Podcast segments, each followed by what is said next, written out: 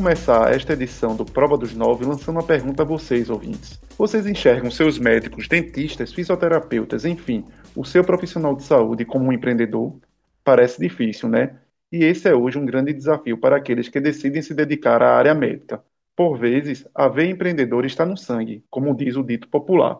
Outras vezes, este é um lado profissional que precisa ser construído e amadurecido. Nos dois casos, é preciso ter paciência e muita dedicação ao negócio e à profissão. O empreendedorismo na saúde é um conjunto de comportamentos e ideias que levam à inovação na oferta de produtos do setor. E quando falamos em produtos, estamos incluindo o atendimento de comorbidades, o desenvolvimento de soluções, melhoria de processos e inovação em sistemas. Então, o mercado de saúde no país compreende uma ampla gama de soluções, que vão desde as mais básicas, como hospitais e clínicas, até combinações entre saúde e bem-estar. É por isso que, antes de empreender na área, é preciso buscar informações sobre a área de atuação e o mercado empreendedor. Esse passo deve acontecer ainda na universidade, durante a fase de graduação, como explica a fisioterapeuta e professora da Uninasal, Priscila Moraes. Cada profissão vai ter o seu campo, vai ter o seu mercado. Então, quando se pensa em empreender, precisa se avaliar é, de uma forma mais específica em qual profissão, em qual área. Por exemplo, na área da odonto, nós temos é, a odontologia estética, que está crescendo bastante, então já é diferente da parte de odontologia clínica. É, já na minha área, que é a área da fisioterapia, nós temos empreendimentos que são mais voltados para assistência mesmo, para o tratamento de pacientes, mas também consultorias e uma forma de empreender é prestar consultoria para empresas, como por exemplo na área da ergonomia. Então, quando se pensa em empreender, precisa primeiro analisar o mercado de trabalho na área de formação da pessoa e verificar se aquela área agrada para que a pessoa seja um bom profissional, que tenha é, boas características, que desenvolva suas habilidades e assim possa se destacar.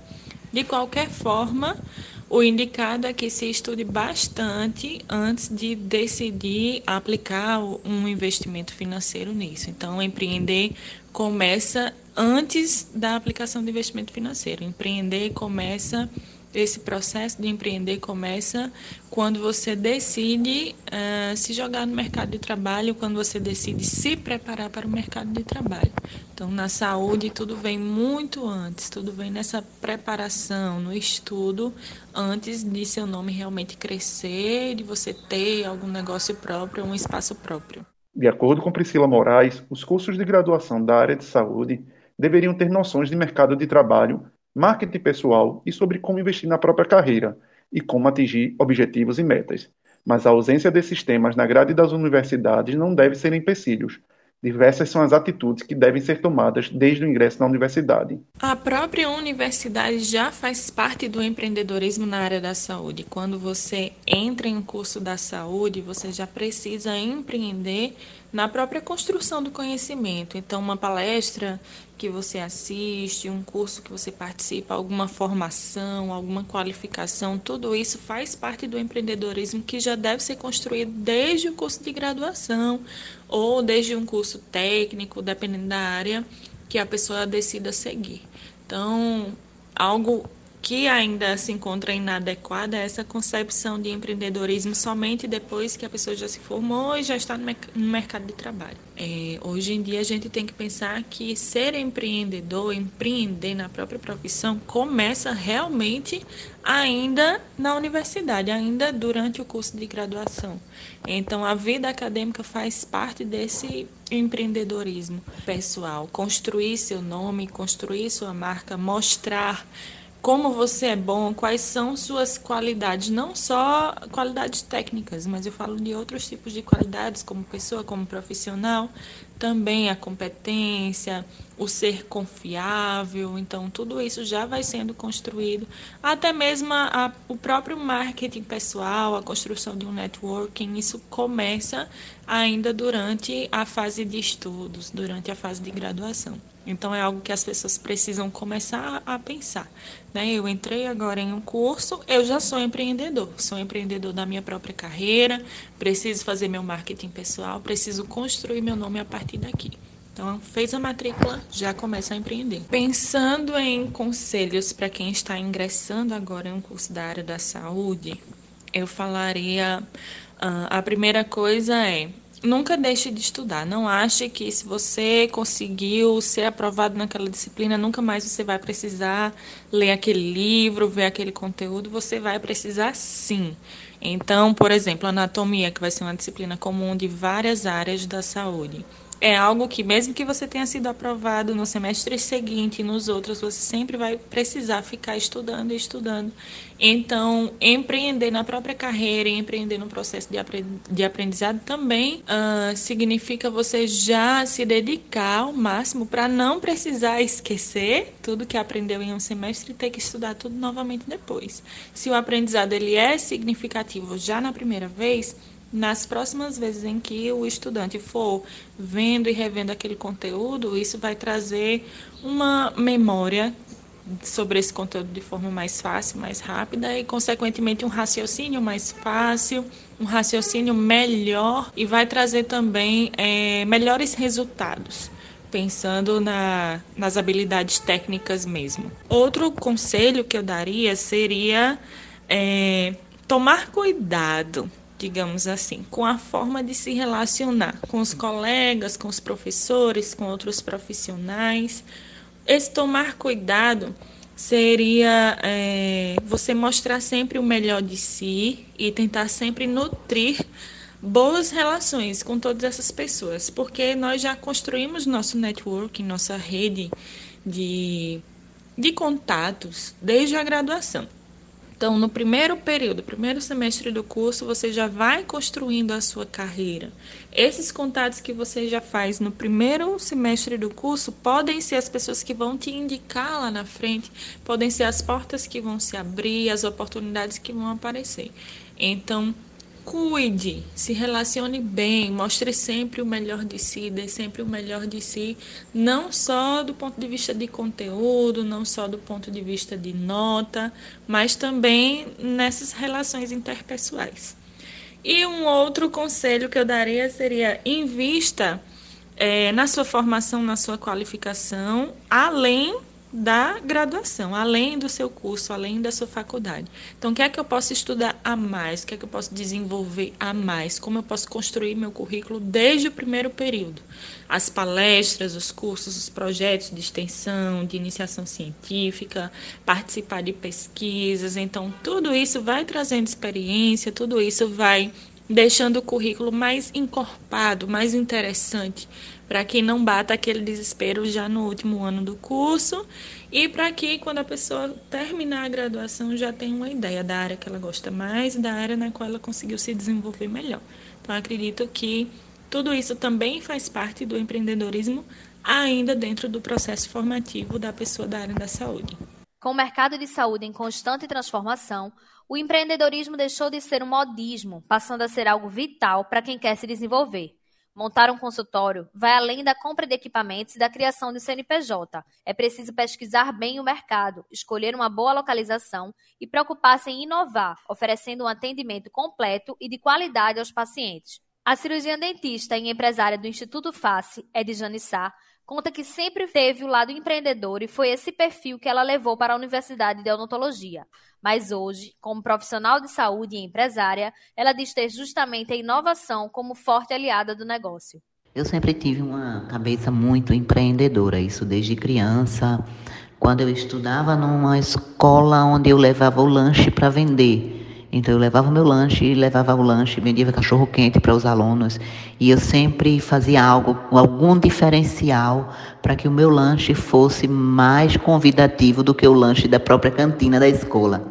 Né? Então eu sempre fiz algo diferente que pudesse surpreender e assim é, despertar no outro, né, o interesse pelo meu produto.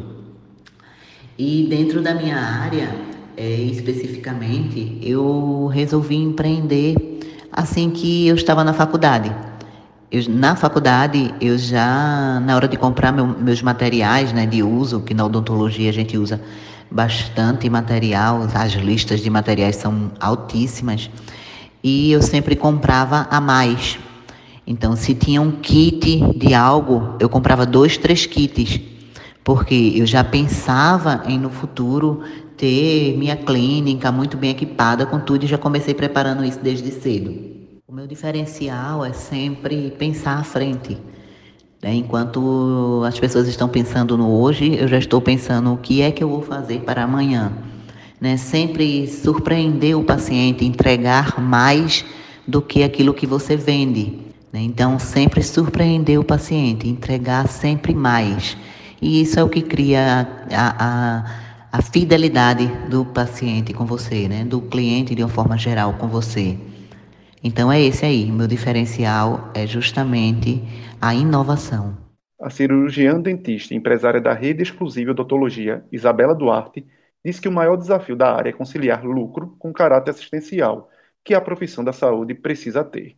Além disso, segundo ela, é preciso desenvolver o lado gestor do profissional, alinhando a razão e a emoção. Esse perfil comunicativo, ele sempre existiu em mim, é, mas esse tino gestor a gente não é ensinado durante a graduação, durante as pós-graduações é, voltadas para a odontologia. Não é fácil, ele vem sendo construído e não foi nato e a gente vem a cada dia, né, aprendendo um pouquinho mais, porque realmente é isso que faz toda a diferença quando a gente pensa na profissão da gente como empresa. É um processo árduo, né, exatamente porque a gente tem uma profissão que envolve muito o emocional e entender isso com razão é muito difícil. E aí a gente precisa caminhar com esse, essa razão e emoção sempre juntas. É, eu acredito que o maior desafio realmente é conciliar lucro que toda empresa precisa ter, né? Com esse caráter assistencial que todo profissional de saúde preconiza e odontologia, principalmente, ele é ensinado a ter. Fazer com que as pessoas, os pacientes, entendam o valor profissional que você tem. O profissional entender a dor dessas pessoas e conseguir caminhar junto ali até uma solução racional, sem deixar o emocional prevalecer, é,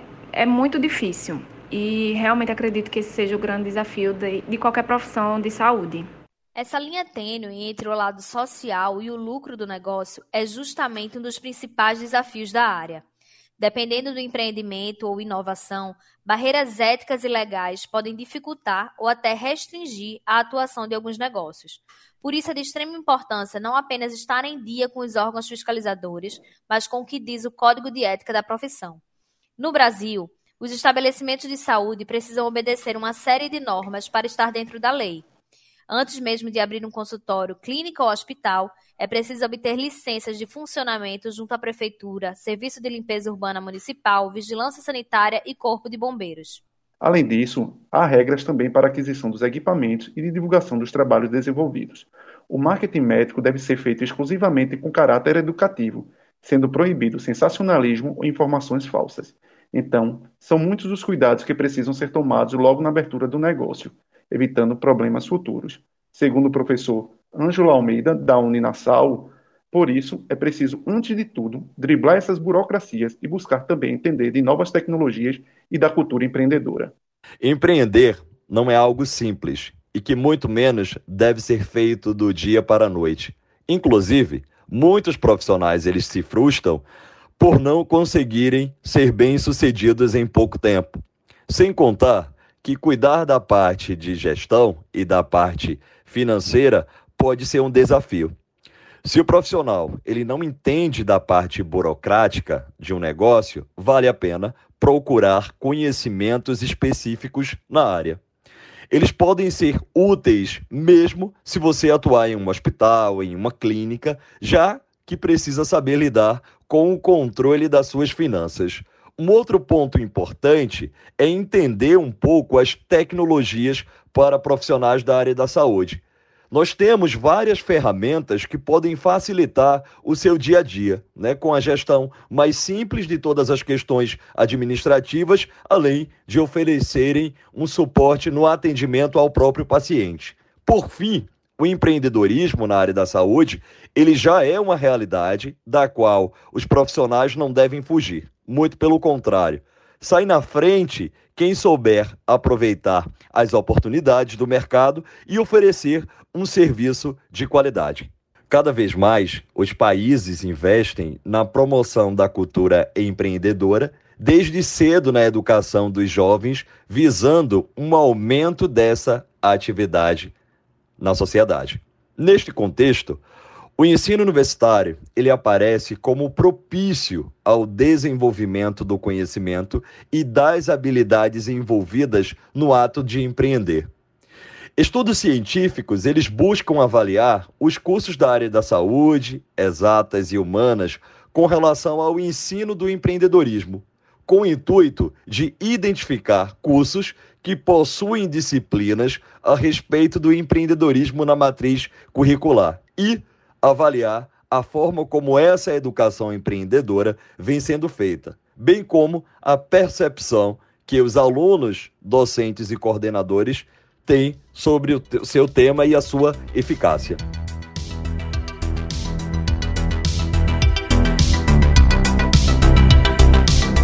O Prova dos Nove já está disponível no Spotify, Google Podcasts e demais plataformas. Nas redes sociais somos o arroba Nordeste Hub Converse com a gente por lá. Esse podcast foi produzido e apresentado por Cauê Diniz, Luciana Morosini e Rochelle Dantas e tem um oferecimento da Uninasal Unidades Olinda e Paulista. Edição de áudio de Danilo Mello.